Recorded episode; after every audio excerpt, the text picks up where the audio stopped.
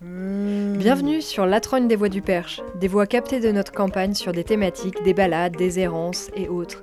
La Trogne, c'est le témoin de nos rencontres, de nos préoccupations qu'on veut partager avec vous à tout prix, sur internet ou sur les ondes. Alors écoutez Slam, Slam ta trogne. Viens, viens et propage sur le bocage tes envies, tes espoirs, tes colères et tes rages. Toutes les deux semaines sur La Trogne. Bouh. Ah Mais qu'est-ce que t'as? Bah rien, rien, rien. Si, si, je vois que ça va pas. Bah non, je te dis, euh, rien, ça va. Regarde, tu fais un pas en avant, deux en arrière. Ok. En fait, j'ai un peu peur. T'as peur de quoi? De ça là-bas, en fait. De quoi? Là-bas, je te dis, euh, arrêtons-nous un instant, s'il te plaît. Bah, en fait, moi, je comprends pas. Bah, en fait, euh, j'ai peur d'aller où on va. Mais pourquoi? Bah, c'est que tout est sombre. Il y a peut-être des rats, des chauves-souris, des monstres, des gens qui nous veulent du mal. Mais attends, on avait dit qu'on y allait ensemble. Pourquoi il y en aurait plus qu'ici? J'ai un pressentiment. Allez, viens, c'est bon, on y va. Non, je te dis, j'ai vraiment peur. Bon, ok, qu'est-ce que je peux faire? Tu sais, on pourrait essayer d'éclairer le chemin, mais en fait, c'est un peu impossible. Parce que tu vois, si j'éclaire le chemin, on saura déjà tout. Tout ce qu'il y a dedans. On n'aura plus envie d'y aller. Ce sera ennuyant, tu vois. Et puis si je te dis que c'est bon, viens, euh, il va rien se passer, bah en fait, c'est pas vrai. S'il se passe quelque chose qui ne te va pas, tu vas m'en vouloir, en fait. Mais moi, je pense que c'est aussi ça de vivre, de jongler avec de la joie, de la peur, de la colère, et d'y aller, et de voir ce qui se passe. Se faire confiance. Sans ça, on est mort, on est mort vivant, tu vois. Hmm, ouais, je vois, mais non. En fait, moi, j'ai peur. J'ai vraiment très peur, là. J'entends. Seulement, on va pas rester le reste de notre vie ici, face au couloir sombre, à attendre de voir. On avance, on vit chaque instant. Ouais, mais ici c'est confortable, tu vois, on peut y mettre des barrières pour que les monstres ne viennent pas, des barbelés et même mettre des coussins et de la lumière. Ouais, mais non, moi je veux pas rester ici, dans mes certitudes à se barricader. On avait dit qu'on avancerait ensemble. Allez, si tu veux, je te prends la main, je te promets que je sur toi, et s'il se passe quelque chose qui t'effraie, je serai là. Mais allons-y, quoi. On va pas rester là à attendre que la vie passe. Allons découvrir la suite, vivons avec nos peurs et celles qui nous attendent encore. Ok, on y va. Mais tu me sers bien fort. Hein. J'ai confiance. Et tu me promets que si on n'y arrive pas, euh, on pourra revenir ici et mettre des barbelés hmm, Je pense qu'on pourra surtout rediscuter. Ok. L'épisode 2 de La Trogne traverse l'angoisse, la peur, ou comment est née une peur qui dessine notre quotidien, nos choix, en conscience, et donc qui trace les contours de notre vie. Alors bonne découverte, bonne écoute et bonne balade sur La Trogne.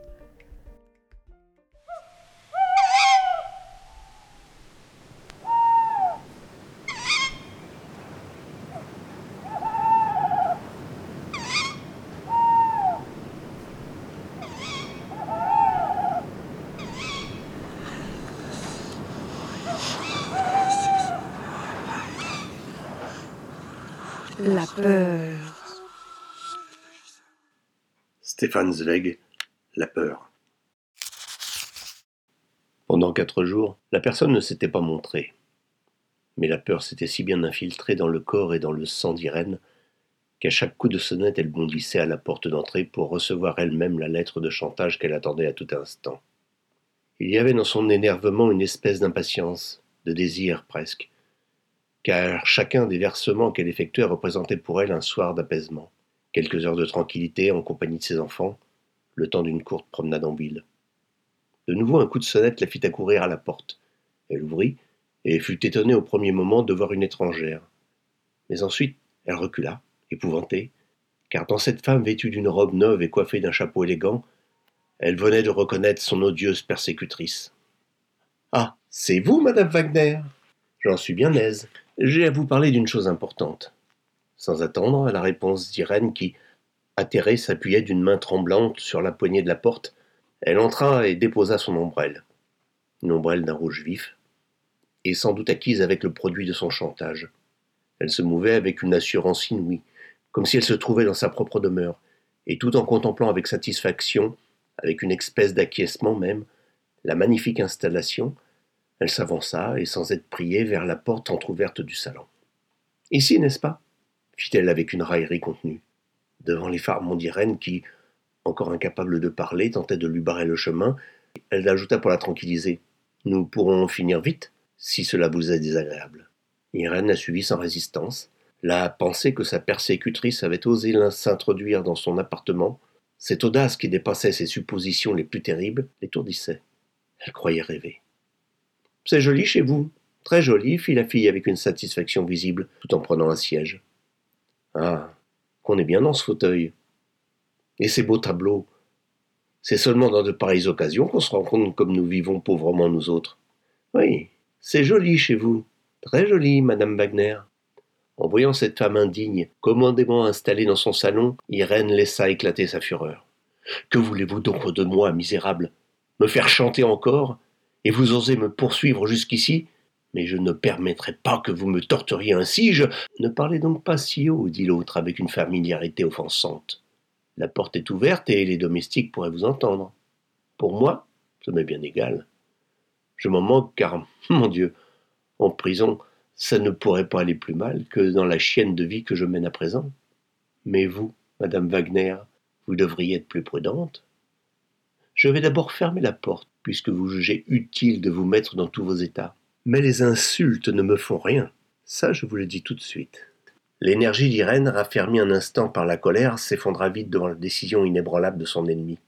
À présent, elle était là comme une enfant qui attend qu'on lui dicte son devoir, anxieuse et presque humble. Alors, madame Wagner Je ne vais pas tourner autour du pot. Ça va mal chez moi, vous le savez. Euh, je vous l'ai déjà dit. Aujourd'hui, j'ai besoin d'argent pour mon loyer.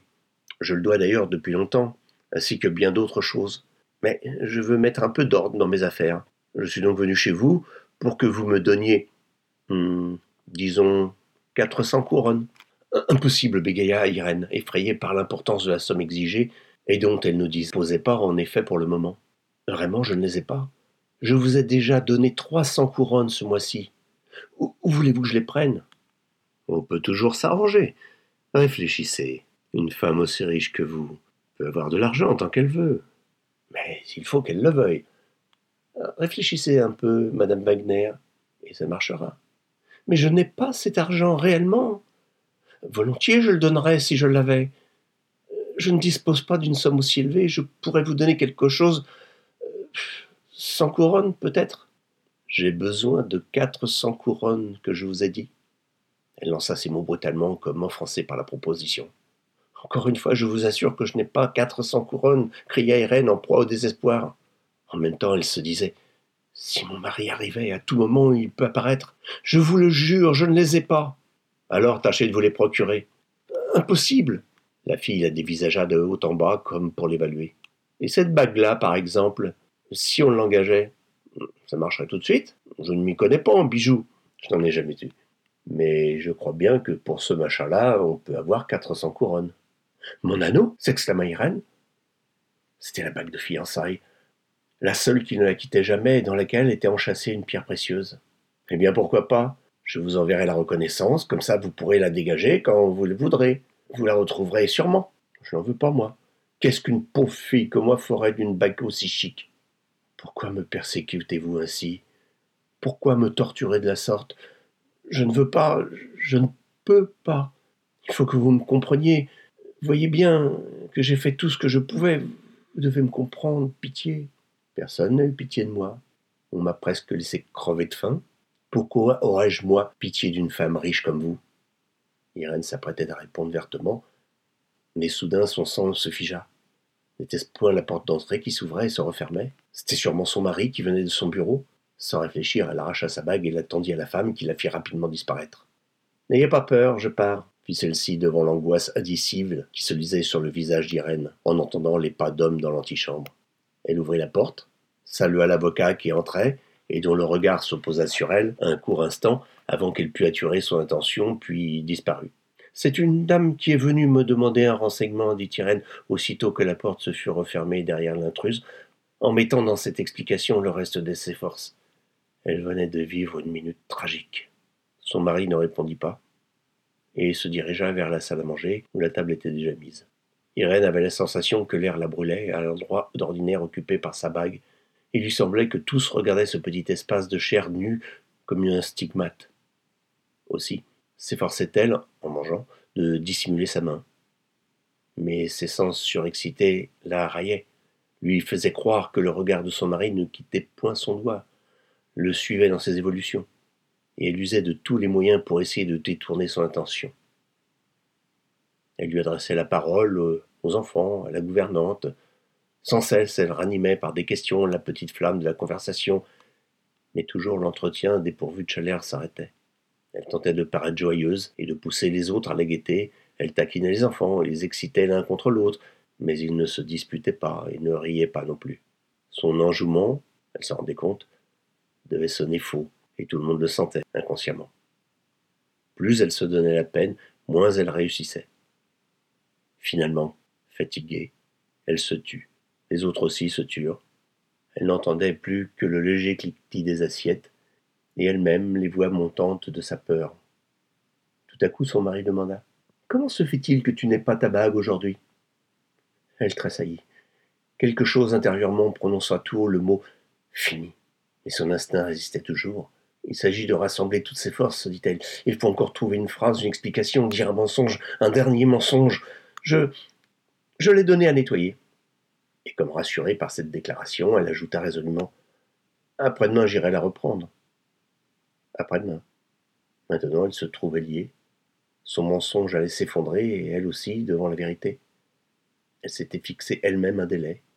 Toute son angoisse chaotique fut pénétrée soudain d'un sentiment nouveau, d'une sorte de bonheur de savoir la décision si proche.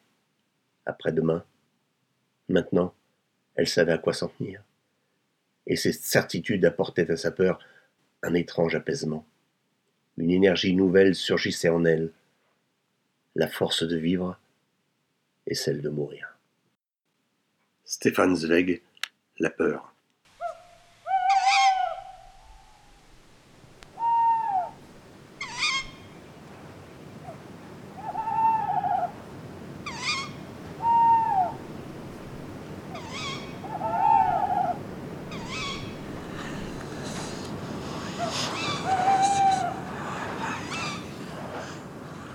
La peur.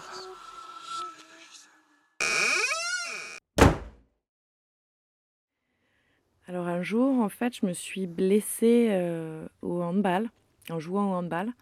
Je me suis euh, pété les ligaments croisés. Et, euh, un an après, presque jour pour jour, je suis tombée de cheval et sur donc une, chute assez banale, mais sur le côté gauche quand même. Et là, je me suis vraiment complètement éclaté le genou, donc ça a fait pire. En fait, au début, le diagnostic de la, du premier, de la première blessure n'était pas très clair, et du coup, ils n'ont pas vraiment vu que c'était pété tout de suite. Mais là, en tout cas, il y avait plus de doute suite à, à la chute de cheval. Euh, et donc, en fait, je, je, je, me rappelle très bien de cette chute. Et euh, j'y pense, euh, j'y ai pensé très souvent après. C'était mon métier, en fait. je travaillais donc dans une écurie. Et, et en fait, j'ai pris un peu de temps, évidemment, pour faire la rééducation, le, l'opération, etc. Et ça a pris un peu de temps. Mais en fait, euh, je savais, enfin, quand, quand j'ai repris, en fait, j'avais toujours euh, cette peur, toujours ces flashs dans ma tête de, de la chute et de la douleur. Et, et, en fait, encore aujourd'hui, euh, j'ai une jeune jument, en fait, que j'ai débourrée, une jument de trait. Et en fait, avec elle, quand je l'emmène en balade, on est tranquille. Et dans un chemin un peu montant, par exemple, un peu caillouteux, bon, mais qui passe tout à fait, pas de problème. Et en fait, d'un seul coup, là, je m'en vais très bien, je suis reine longue, tout va bien. Et d'un seul coup, en fait, je vais avoir des, je vais avoir des, des pensées complètement irrationnelles où genre je me dis que elle peut tomber sur le côté gauche et que en tombant ben je peux me rééclater le genou ou bien elle va se relever et du coup mon genou va sortir dans l'autre sens. Enfin j'ai des c'est vraiment complètement irrationnel et ça dure que quelques secondes. Comme un flash euh, où, en plus de ça, je vois la jument d'étaler, grand galop, et puis du coup être là toute seule, sans personne, enfin bref. Et donc vraiment, ça, dure quelques secondes, mais je peux sentir cette peur dans mon ventre. Ça me fait vraiment une ça me fait ça me tord le bide d'un seul coup quoi. Je, je, ressens la peur dans mon ventre et euh, pareil ça dure que quelques secondes mais c'est là. Et euh, j'ai euh, par exemple le cœur qui va battre aussi un petit peu plus fort d'un seul coup. Et puis ça va redescendre en très peu de temps mais mais j'ai ce truc tout le temps qui me qui me hante. Toutes ces pensées complètement irrationnelles que je maîtrise pas du tout. Et, voilà, je suis confrontée à ça. Et également, en fait, avec cette jument, euh, j'étais un petit peu vite dans son débourrage et elle avait pris à un moment donné le, mauvais pli de m'embarquer parce que donc je la travaillais beaucoup à pied, donc aux longues graines. Donc j'étais à pied, euh, euh, à côté, à côté un peu derrière elle et elle avait pris le mauvais pli de m'embarquer. Donc elle l'a fait une fois, deux fois. Je me suis un peu obstinée à la travailler euh, sans trop demander d'aide, euh, donc toute seule. Et, puis c'était une très mauvaise idée parce que, en fait, elle m'a fait la même chose sur la route. Et là, c'était lié en fait à, à la peur de gros véhicules, donc des tracteurs ou des camions. Et euh, où, ben voilà, elle a fait elle était attelée à un pneu de tracteur, un gros pneu de tracteur pour, pour, le, pour l'habituer en fait à tirer un poids. Et euh, voilà, elle a fait demi-tour euh, d'un seul coup sur les hanches et en fait, elle est partie plein cul galop euh, de l'autre côté quoi. Avec donc ces camions et cette circulation qui n'était pas très pas très dingo, hein, mais il y avait il y avait ce camion là sur cette petite route et et voilà, donc elle m'a embarqué, j'ai fait le drapeau pendant 20 mètres, puis j'ai fini par lâcher parce que ben, je fais vraiment pas le poids. Et euh, donc elle est repartie plein cul avec le pneu derrière. Euh, euh, voilà, donc ça c'est arrivé une fois où, bon là c'était un peu un trauma. Et puis c'est arrivé une autre fois aussi sur la route, moins impressionnant parce qu'il n'y avait pas de véhicule, mais quand même elle m'a embarqué. Et donc ça aussi c'est un trauma qui me marque euh, qui m'a marqué, qui me, qui me poursuit encore aujourd'hui parce que quand je l'emmène, euh, cette jument-là, sur la route, euh, et je l'emmène en fait régulièrement sur la route parce que c'est une jument qui va être amenée à tracter une roulotte et donc elle a besoin d'être sereine à n'importe quelle circonstance, dans n'importe quelle circonstance. Et, donc en fait, lorsque je l'emmène sur la route, la jument, elle, a fait son chemin depuis puisqu'elle est dans une prairie qui borde une route assez passante. Donc elle envoie euh, tous les jours euh, des, camions et des tracteurs. Et donc elle s'est voilà, elle a fait du chemin en tout cas sur cette, sur cette peur et, pas moi. Pas moi. Et, et du coup, en fait, euh, quand je vois un camion arriver, eh ben, j'ai peur avant elle. Et je me demande même si c'est pas moi qui lui transmet ce stress.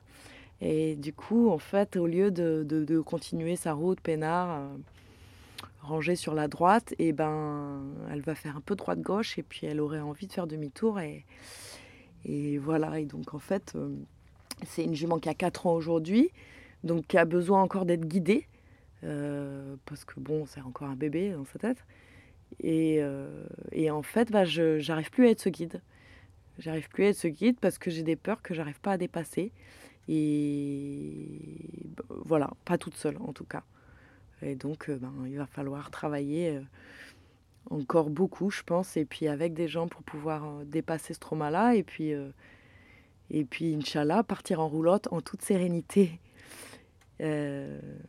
voilà, pour mes peurs un peu du moment qui sont irrationnelles. C'est ça qui est le plus et qui est le plus, le plus comment dire, euh, euh, questionnant, quoi, en fait, parce que je ne les contrôle pas. Et je les contrôle pas. Et parfois, ça survient dans un moment où il n'y a pas lieu, vraiment pas lieu que ça survienne. Euh, voilà, le coup du chemin, tranquille en balade, où il n'y a personne autour. je pourrais être tranquillement en train de profiter de la nature euh, qui m'entoure et en fait, non, ça vient me parasiter, quoi. Voilà pour mes peurs.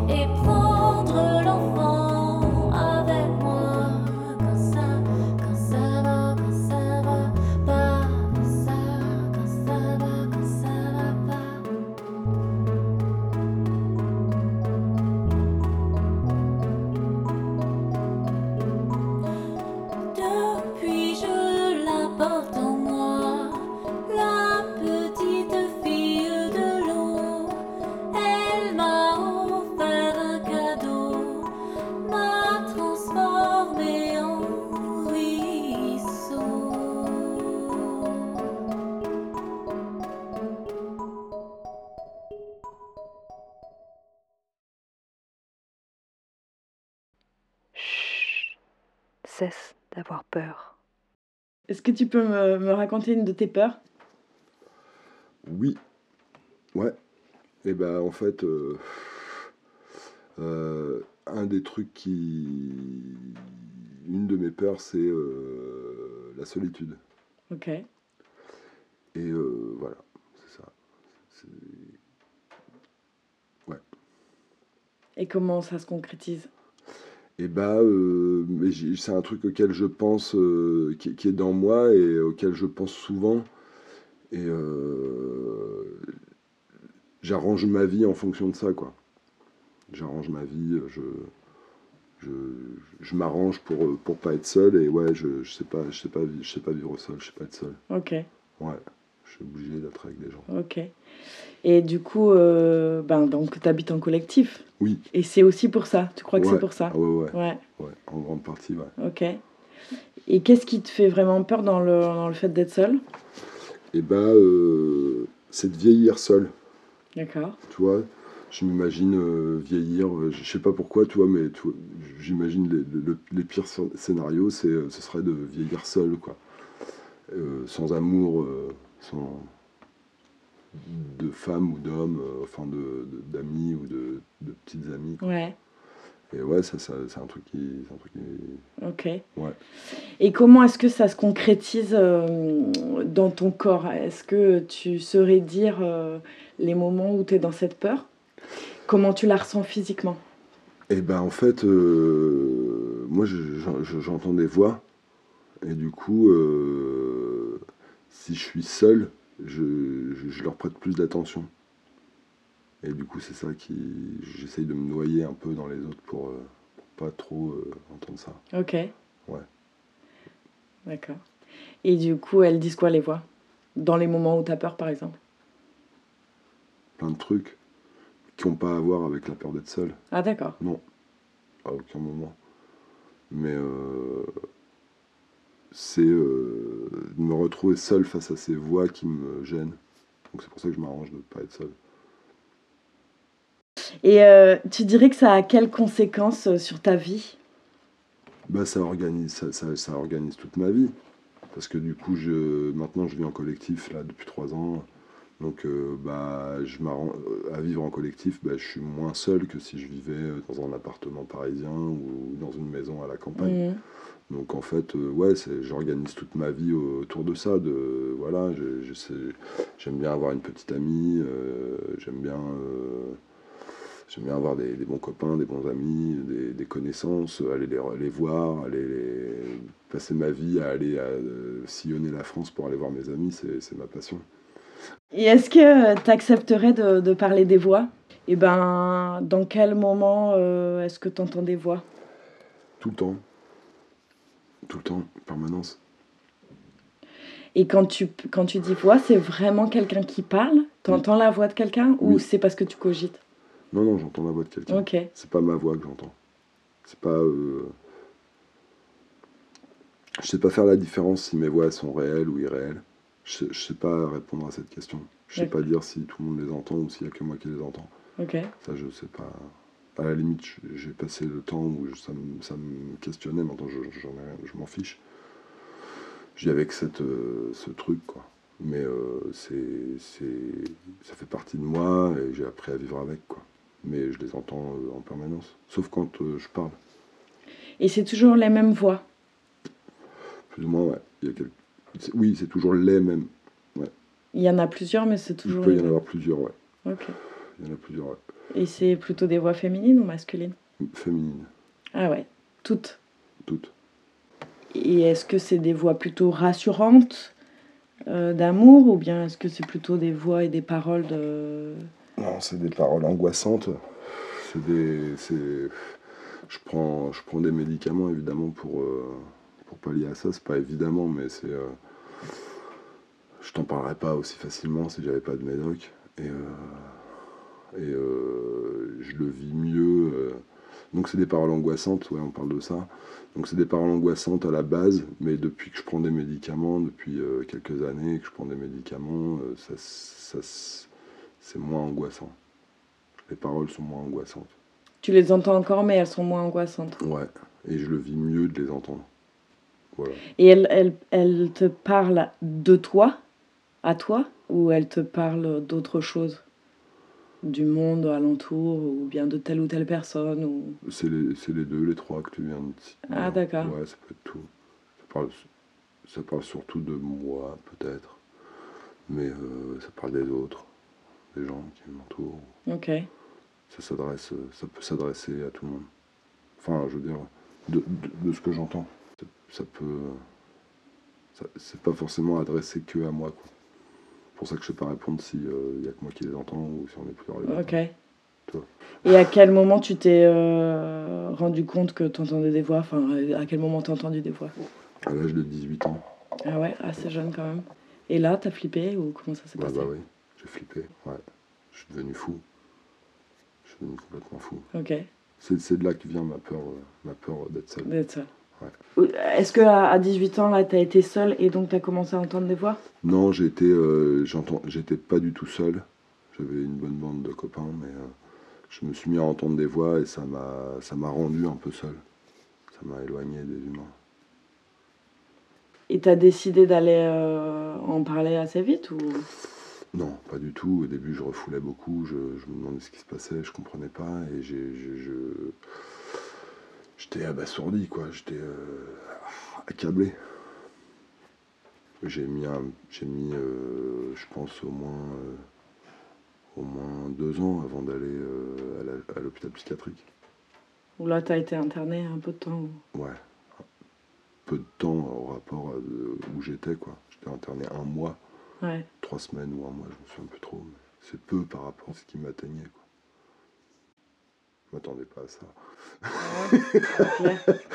Et je me suis senti seul. Je me suis senti extrêmement seul face à. Je trouvais tellement injuste de vivre ça. Je me suis senti très seul et euh, de mes meilleurs amis, euh, quelques-uns de mes meilleurs euh, compagnons euh, à l'époque sont partis dans d'autres endroits de la planète, ont déménagé dans d'autres endroits de la planète. Donc, Ah. difficile. Et du coup, euh, ça, c'était un peu l'élément déclencheur euh, de, de ces voix, tu crois ou... Non, non, non, c'est arrivé. euh, ils sont partis après que j'ai été atteint de ce syndrome. D'accord. Ouais. Et est-ce que tu, tu, tu crois qu'il y a un élément déclencheur? Euh, ouais, je pense, ouais. Ouais, ouais, il y a- y, a, y a sûrement des éléments déclencheurs. Je peux pas parler de tout ça ouvert. Je peux en parler un peu, mais... Bah, des, des, des, des, des, des- des traumatismes de l'enfance qui, ont des, qui apparemment peuvent déclencher ce genre de syndrome. Et après tout ça, c'est un, un psy qui t'a accompagné, qui t'a expliqué euh, Non, ça, du euh. tout. J'ai été, euh, été suivi par, euh, au début, plusieurs psys, plusieurs psychiatres. Pas des psychologues, mais plusieurs psychiatres. Et euh, il y en a un que, que j'ai gardé euh, longtemps, en le voyant que de temps en temps, en, en période de, de plus forte crise. Et, euh, mais j'ai rien appris par, par ce psychiatre-là. C'est pas lui qui m'a donné l'envie de prendre des médicaments. J'ai toujours refusé le, le traitement thérapeutique. Ça fait que 8-9 ans que je prends des médocs. Ok. J'ai 44 ans. J'ai Mm. commencé à, 20 à 18 ans. Euh, tu vois, je suis resté longtemps sans médoc. Et ça, t'arrivais à le gérer? Et ben, je faisais semblant. Tu vois, je, je prenais beaucoup sur moi et je palliais avec beaucoup d'alcool pour calmer les angoisses. D'accord. Et j'avais euh, quand même des gros stocks de- d'anxiolytiques, type euh, Valium, connais, quoi. Ça, ça calmait. Ça, ça, ça calme l'angoisse. Ça calme pas les voix, mais ça calme Ah l'angoisse ouais, face aux voix. Quoi. Ok. Ok. Et après, t'as rencontré dans ta vie quelqu'un euh, de bien et d'intéressant euh, Ouais, mais moi j'ai j'ai de la chance que j'ai toujours été bien entouré. Par mes amis, quoi. Dans notre délire, mais par, euh, par, les, par les, les amis, les gens que j'ai rencontrés sur ma route, dans ma vie, je suis- extrêmement bien entouré. Je suis extrêmement bien entouré. Donc, Plutôt, est-ce que t'as rencontré un professionnel Ah, qui a parlé, un psychiatre ou un Mm. truc comme ça, qui a parlé de, de, non, moi je de me- ça Il me parlait un peu, mais non, en fait, lui ne parlait pas, c'est moi qui étais censé parler, parce qu'en fait, c'était un psychiatre, psychanalyste euh, que j'ai trouvé à l'HP, quoi. Je je l'ai je l'ai pas cherché, il était devant moi, et en fait, il m'a il m'a jamais fait de bien, et euh, pour moi, c'est... Enfin, j'ai perdu mon temps, mais euh, t'es dans le truc, voilà, et puis euh, tu dois le voir de temps en temps pour, euh, pour pouvoir... euh, pour qu'il subvienne à tes besoins par l'intermédiaire des, des allocations aux handicapés. Donc voilà, je le voyais pour ça, mais je, je prenais pas ces médicaments. Ou que les anxiolytiques. Pas, le, pas un traitement neuroleptique qui soigne les psychoses. Du coup, Ouais, c'est plutôt avec les humains, les, les gens non psychiatres que- et non psychologues que je, je me suis fait en fait. J'ai appris à parler, euh, à- j'ai, je me suis servi beaucoup de mes relations, de mon entourage pour euh, vider, euh, vider mon sac. Quoi. Et hier, tu as parlé de fraternité, et moi, c'est un truc qui m'a aussi tout de suite touché chez Ah toi, bon Ah ouais, bon et qui m'a fait penser euh, à un ami qui m'est cher et qui est pareil. Et donc, tu as parlé de fraternité, et je trouve que c'est un peu le un peu le- l'opposé euh, de la solitude quoi Bah ouais, c'est ton arme quoi bah ouais, moi c'est mon arme, ouais. Mm. Bah ouais.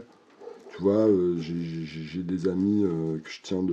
que J'appelle des amis parce que je les tiens de, de longue date, de longues années, tu vois. Que j'ai rencontrés quand j'avais euh, 14, 15, 16 ans. Et du coup, et, et voilà, dans la vie, euh, on rencontre des gens, les, les, les chemins se croisent, parfois s'éloignent. C'est normal, c'est la vie. Mais euh, j'ai de la chance d'avoir euh, quand même des, beaucoup de gens sur qui compter. Je suis très bien entouré, Mm. tu vois. Je, je- après, je prends soin de mes relations aussi, tu vois. J'aime bien aller visiter mes amis, Mm. j'aime bien euh, leur écrire, leur parler, les voir, euh, Mm. communier un peu, tu vois, le- boire des coups, ou, ou partager un repas, n'importe quoi. Mm. J'adore. Et donc euh, là, je sors un peu du sujet, mais euh, dans euh, ce lieu collectif où tu habites, enfin dans n'importe quel lieu collectif où tu habiterais, la fraternité doit être pour toi le l'objet, la raison d'habiter collectivement. Enfin, en tout cas, le- la même recherche. C'est, j'avais l'impression que c'était ça que tu disais hier Non, oui. euh, et tout à l'heure, ou je sais plus quand, c'est que la fraternité doit être euh, commune à tout le monde. Cette volonté de, de fraterniser et, et en fait de créer des relations fortes avec les autres personnes qui habitent le lieu, pour toi, c'est vraiment important. En fait, moi, je, je- je- tu vois, j'ai rêvé euh, quand j'étais, enfant- je vais être un peu long, mais j'ai rêvé euh, adolescent euh, qu'il faille changer le monde et qu'il faille faire la révolution ou je ne sais quoi, toi. Et puis j'y ai cru plus ou moins au long de ma vie, j'y ai cru plus ou moins, toi. Maintenant, je suis pas, j'ai pas le, je pas, je pense pas que je change le monde. Après, si on essaye de l'imaginer, qu'on pourrait faire quelque chose pour ce monde, et on fait toujours quelque chose pour le monde. Toutes nos actions, elles, elles ont des répercussions. Et du coup, je me dis que une des façons de changer le monde, c'est euh, c'est c'est pas moi qui le dis, c'est Jésus qui le disait déjà, c'est de, de- de se rassembler, c'est de, de, s'aimer les uns les autres, quoi. Tu vois, cette parole-là, elle, elle m'est chère, quoi, tu vois, vraiment, Mm. quoi. Après, euh, il y a des gens que j'aime pas, euh, c'est bien aussi que de- on peut pas aimer tout le monde. Puis, on n'est pas tous liés par ce même euh, désir, tu vois. Moi, c'est, je suis comme ça parce que sûrement j'ai peur, par de la peur. Mm. Mais euh, pour moi, c'est quand, enfin, c'est quand même euh, un truc qui me, ouais, la fraternité, ouais, ouais, la, la, la solidarité entre entre nous, quoi. Mm. Même, euh, tu vois, changer le monde, c'est, au moins dans nos rapports entre nous être être, euh, si on peut être un peu solidaire et fraternel et empathique, euh, ça me Mm. plaît, quoi. Tu vois, c'est ça que je veux, quoi. D'apprendre à pas se gueuler dessus, de se respecter, violenter au moins possible, quoi, Mm. toujours. mais être, euh, tranquille. Euh, Et, et c'est par ça qu'on peut donner envie aussi aux autres. quoi. C'est comme ça qu'on peut donner envie. euh, c'est pas changer le monde, tu vois, mais c'est changer notre monde, Mm. dans celui dans lequel chacun en est, quoi. Tu vois, de, de, de se voir autrement. de- ça qui me plaît. Ouais. C'est en ça que j'ai l'impression que quand je dis euh, la fraternité, j'ai l'impression que c'est universel, qu'on a tous un peu envie de ça. Et Robin, hier, il, me- il me dit, il, il me soutenait le contraire, il a sûrement raison, tu vois. En fait, euh, le point de discorde, c'était surtout ce qui relie Oui. les êtres humains qui vivent dans un même, co- un même lieu Mm. et donc qui partagent forcément des choses. Est-ce que, euh, est-ce que ce besoin de fraterniser, il doit être commun à tout le monde ou pas? C'était ça la question. Je sais pas Et lui, il disait que non. Voilà. Il disait que, il peut y avoir des gens qui cherchent autre chose. ouais. Ouais. J'entends. Toi, j'ai réfléchi depuis hier. J'ai réfléchi à ça, j'entends. J'entends que oui, c'est possible qu'il y ait des gens qui ne veuillent pas fraterniser. Moi, j'ai de la chance. Là où je vis, on vit euh, avec. euh, on se connaissait pas à la base. On vient tous d'horizons différents. On s'est agglomérés petit à petit. euh, on se connaissait que certains. Je connaissais une des personnes un petit peu, pas beaucoup. Je l'avais vu que quelques fois. Mm. Mais on avait un bon feeling. Et, euh, et depuis, euh, depuis trois ans qu'on vit, tous ense- qu'on vit tous ensemble, on, on a, on a créé une fraternité entre nous qui Mm. n'était pas existante au départ. Et j'ai de la chance que les gens avec qui je vis euh, ont voulu euh, vivre euh, comme ça, cette fraternité. Mm. Donc on, tu vois, donc maintenant on est des copains, Mm. on n'était pas des copains base. On était des camarades. On ne trouvait pas là par hasard, mais pas pareil. Bah là, on peut bien dire que c'est pas par hasard, puisque Ah ouais, tu as peur d'un truc et du coup, tu as créé, tu vois, cette sécurité-là dans ta vie, quoi. C'est ce que j'ai été chercher moi, Ouais, par exemple, ouais, de pas être seul. À la base, hein. après, euh, ouais, ouais, mais c'est vraiment ce qui me, c'est ce qui m'anime. ouais. Après, que tu... c'est vrai qu'on n'est pas tous là pour ça, mais dans ce collectif-là, il se trouve qu'on avait tous ça en commun. Enfin, il y a eu ça en commun.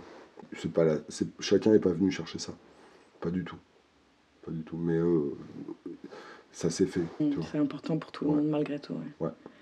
Tu penses à cette peur de la solitude. Est-ce que euh, dans ta vie, tu aimerais la surmonter Ou est-ce que tu, tu, t'en- tu t'y fais? Et, et du coup, ben, tu inventes ta vie en fonction de cette peur. Exactement. J'invente ma vie en fonction de cette peur et euh, euh, je la trouve saine aussi. De- de- D'avoir peur d'être seul, c'est aussi euh, moi me conformer à une certaine sociabilité. C'est Mm. aussi, tu vois, essayer de, de ressembler à- aux attentes de- qu'on peut avoir en collectif aussi. Donc c'est aussi bénéfique dans ce sens-là, sais pas si je suis clair, mais c'est, ça me fait du bien, moi, de, de, bah, j'ai confiance en les gens avec qui je vis et les gens que je côtoie. J'ai une grande confiance. C'est- J'ai vraiment une grande confiance. Donc, euh, moi, euh, tout seul dans mon coin, je sais que j'avancerai pas comme ça. Mm. Tu vois, si je vivais tout seul ou en couple, euh, j'avancerais pas comme ça. Et je- j'ai bien la sensation d'avancer dans ma vie grâce euh, à mes relations sociales. Donc oui, euh, je les accepte. Et, euh, Tu veux pas forcément les dépasser. non, je veux pas les dépasser. Ouais. Moi, je trouve ça un bon pour pour ma vie, tu vois. Pour moi, c'est ce qu'il y a de mieux pour moi en fait. Finalement, pas d'avoir peur de la solitude, mais de de pas être seul. Avoir peur de la solitude, c'est peut-être un peu con, mais de pas être seul et d'être entouré, euh, c'est ce qu'il y a de mieux pour moi. Et je pense que de toute façon, enfin, pour beaucoup de- d'entre nous, les humains, c'est ce qu'on cherche, quoi. Soit avoir une famille, faire des enfants, avoir une famille ou une petite famille, des, des parents, des amis, des, des copains, des connaissances, euh, des copains de club ou de autre chose, quoi. On cherche tout ça, on est des êtres sociaux et euh, on l'est plus ou moins. Je suis beaucoup. J'ai beaucoup besoin de mes congénères. Le parfait animal grégaire. Ouais, Carrément, je suis un petit mouton. Je saute avec les autres. Bah, merci beaucoup, Alex, en tout cas, pour ce témoignage.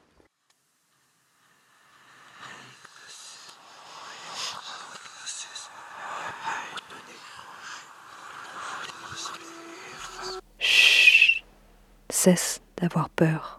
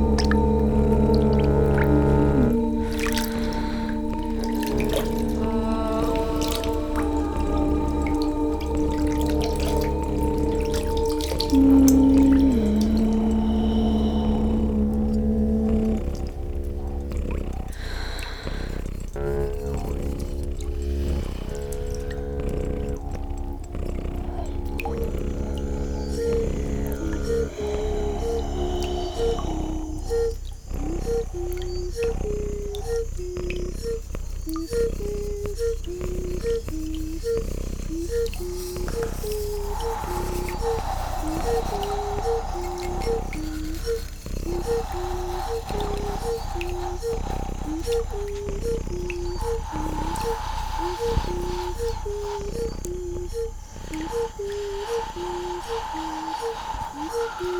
you.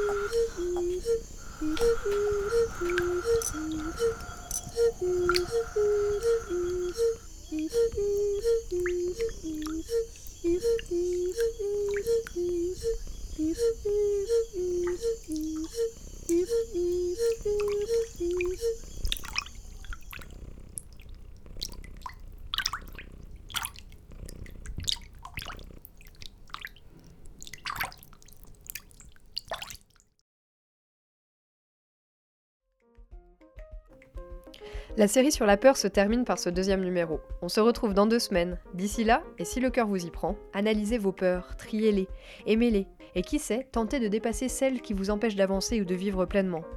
Parce que conscientiser ses peurs, c'est aussi accepter ou refuser nos choix au quotidien, apprendre à vivre avec ou les dépasser, pour ouvrir un nouveau champ de possibles, lorsque ces peurs peuvent être appréhendées. Avec le temps, doucement, peut-être grâce à une petite veilleuse dans la chambre qui met une part de lumière dans l'ombre de nos peurs, ou bien en s'approchant chaque jour un peu plus d'une araignée, ou bien en décidant d'aller parler à ses parents ou à ses proches, et d'accepter de voir ce qui va se passer quand vous leur aurez parlé. Accepter d'accueillir le changement aussi, même si vous aviez très peur. Tout ça, c'est tout un programme. Et d'ici là, la Trogne vous souhaite le meilleur, avec hâte de vous retrouver dans deux semaines pour une nouvelle rencontre, un portrait inspirant. À vite, vite avec la Trogne.